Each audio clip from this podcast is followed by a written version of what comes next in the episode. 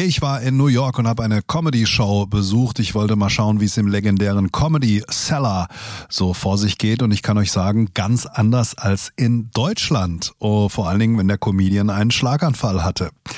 Dann erzähle ich euch ein bisschen, was ich so treibe, was bei Kunst und Brosius Neues gibt. Da gibt es nämlich ein bisschen was Neues im Programm.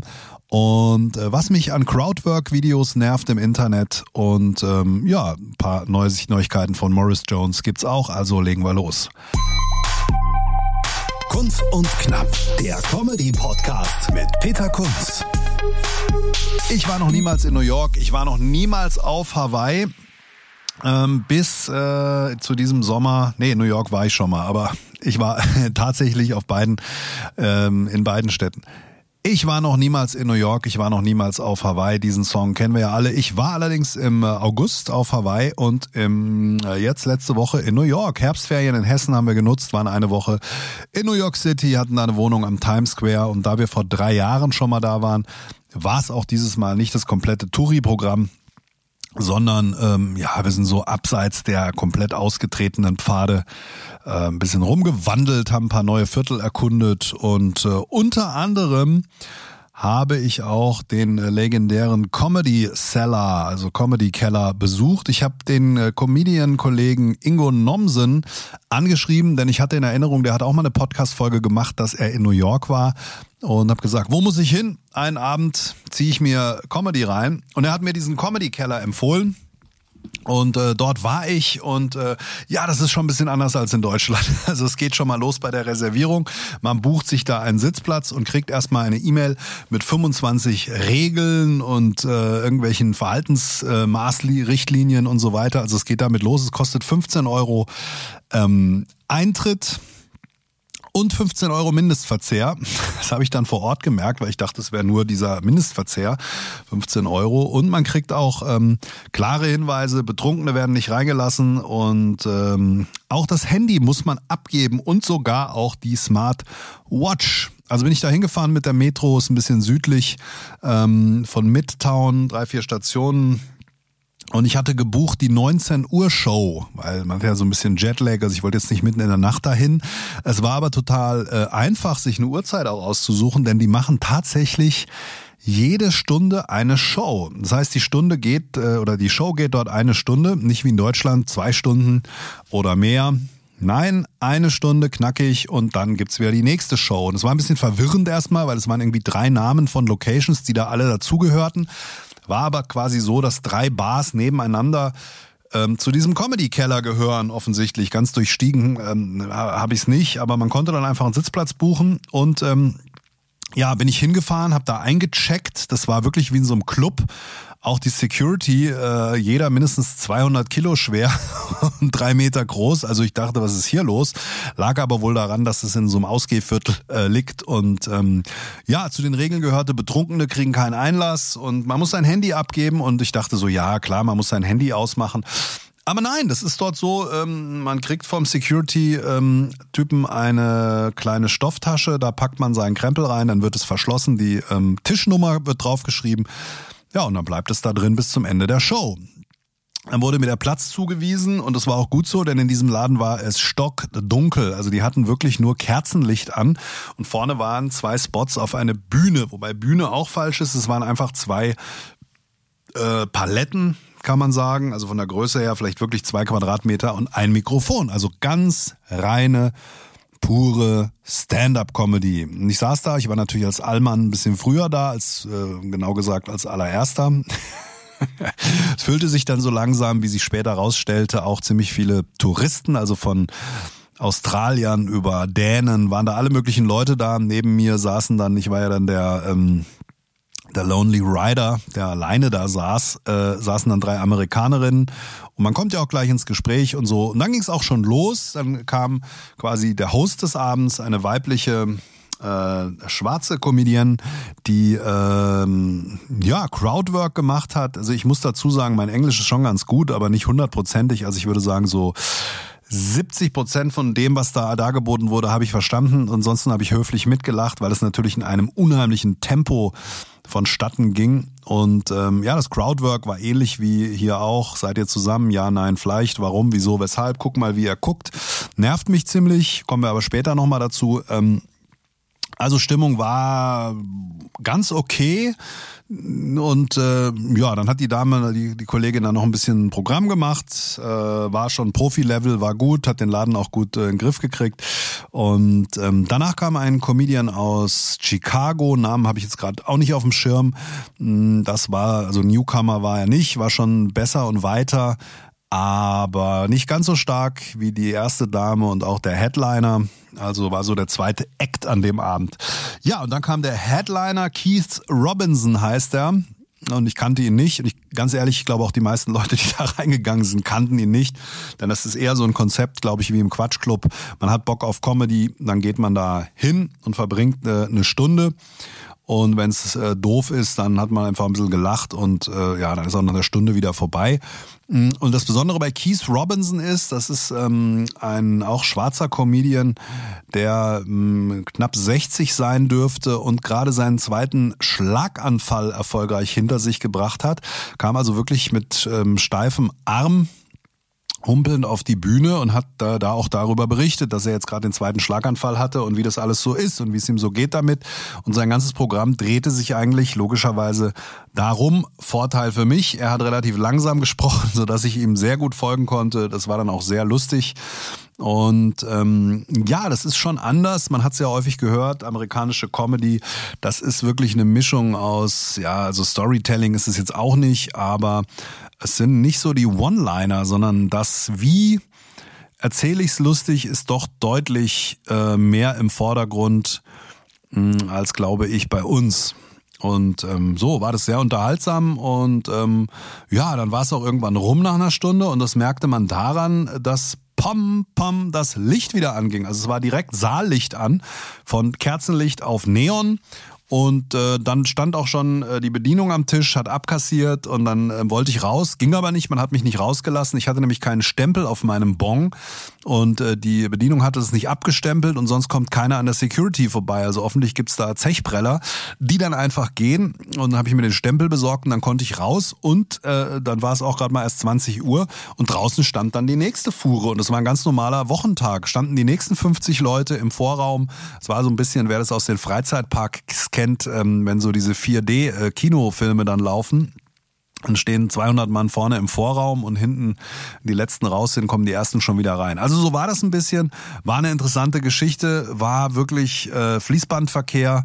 Und äh, während in Deutschland äh, man wochenlang irgendwie Werbung macht für irgendeinen Auftritt und dann versucht, den Laden vollzukriegen, war das dort ähm, ja, eben ein etwas anderes Konzept und ich glaube, die Leute, wie gesagt, hatten auch keine Ahnung, wer da auf der Bühne stand. Das war auch egal, weil man einfach wahrscheinlich unterstellt, in dem Laden wird es schon irgendwie lustig sein und ist dann ja auch relativ wurscht, wer dann da ist. Also, das war schon eine interessante Erfahrung. Ähm, kann ich euch nur empfehlen, wenn ihr mal in New York seid. Der Comedy Keller, Comedy Cellar gibt's auch in Las Vegas, falls da einer mal vorbeikommt.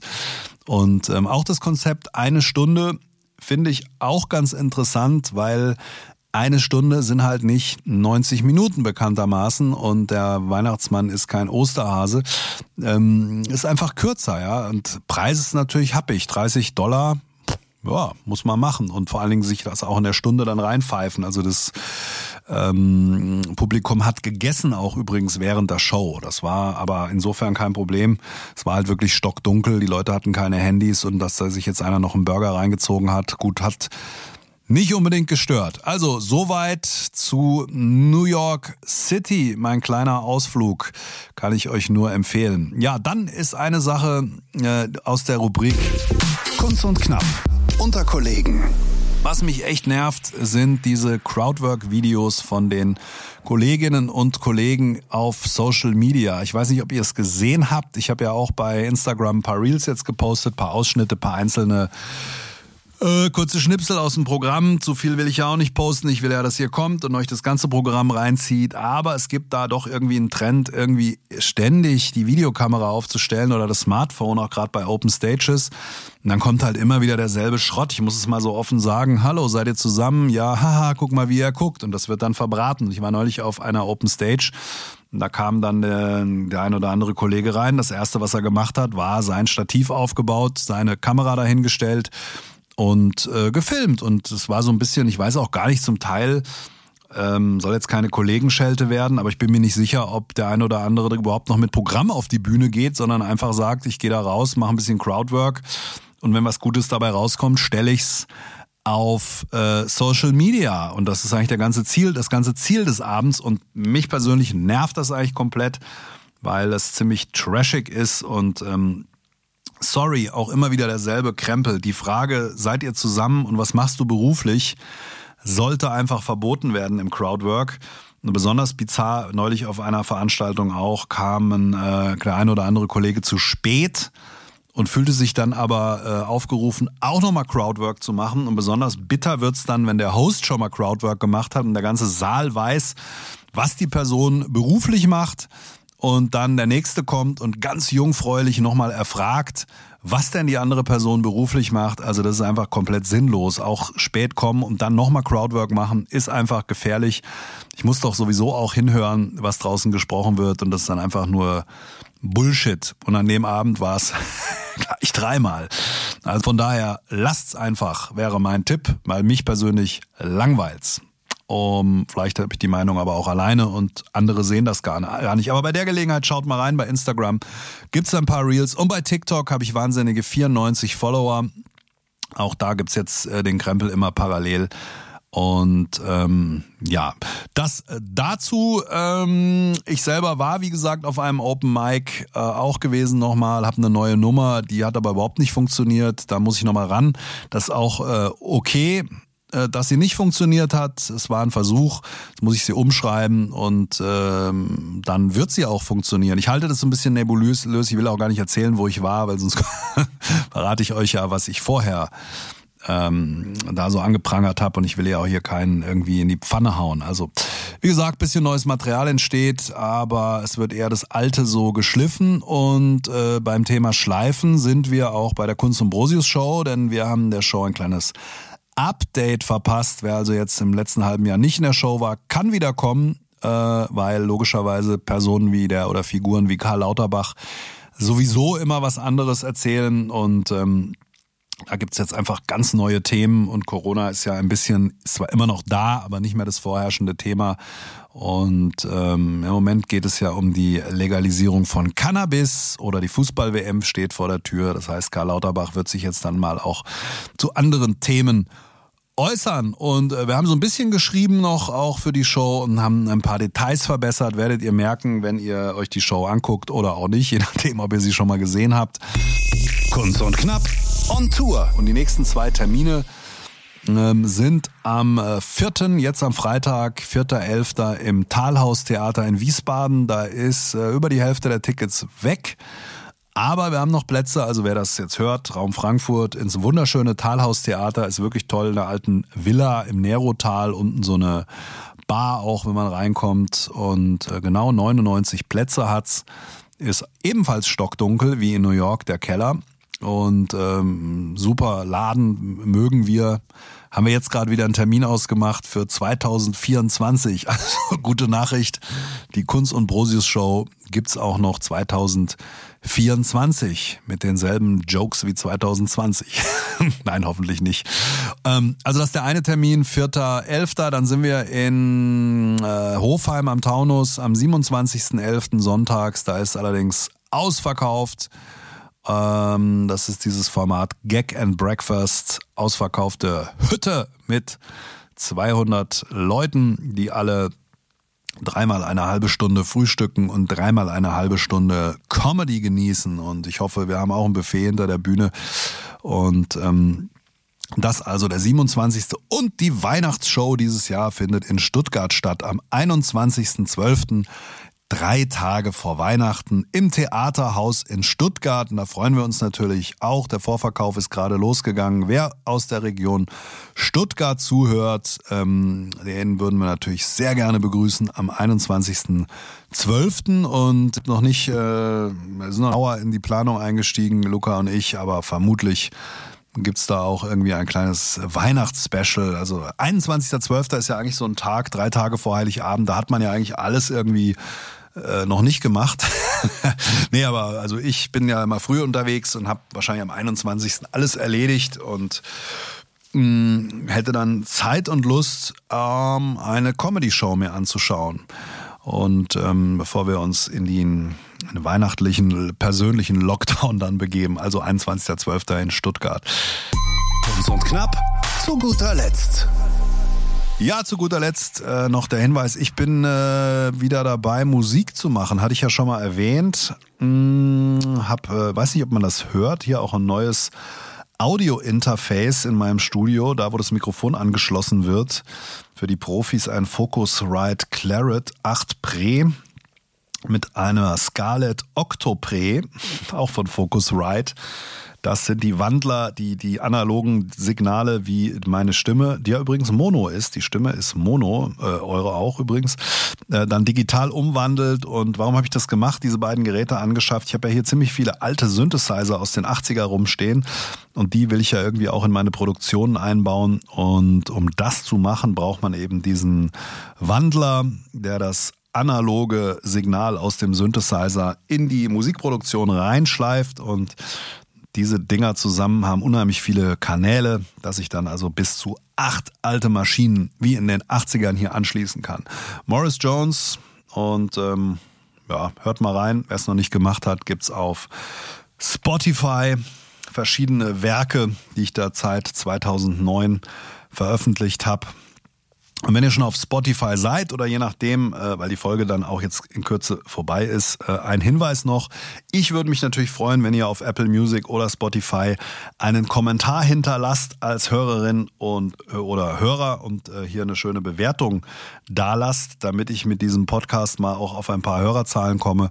Für alle Comedy-Fans und andere wäre nett, wenn ihr ein paar Sterne dalasst, möglichst viele, wenn es euch gefällt und vielleicht auch einen kleinen Text reinschreibt, um diesen gottverdammten Algorithmus in diesem verrückten Internet ein bisschen zu überlisten und auf die Sprünge zu helfen. Das war's von mir. Wenn ihr Themen habt, wenn ihr irgendwas wissen wollt, wenn ihr ähm, ja was auch immer rund um die Comedy hm, mal gerne hier behandelt haben möchtet oder Fragen habt, dann meldet euch. Wie immer der Hinweis, wer zu einer Show kommen möchte und nicht die Kohle hat, die Zeiten sind ja komisch, äh, schreibt uns einfach kunstundbrosius.de, schreibt uns eine Nachricht, wir laden euch dann ein.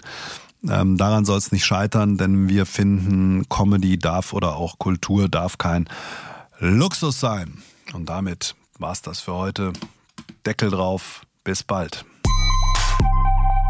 Kunst und Knapp, der Comedy-Podcast mit Peter Kunz.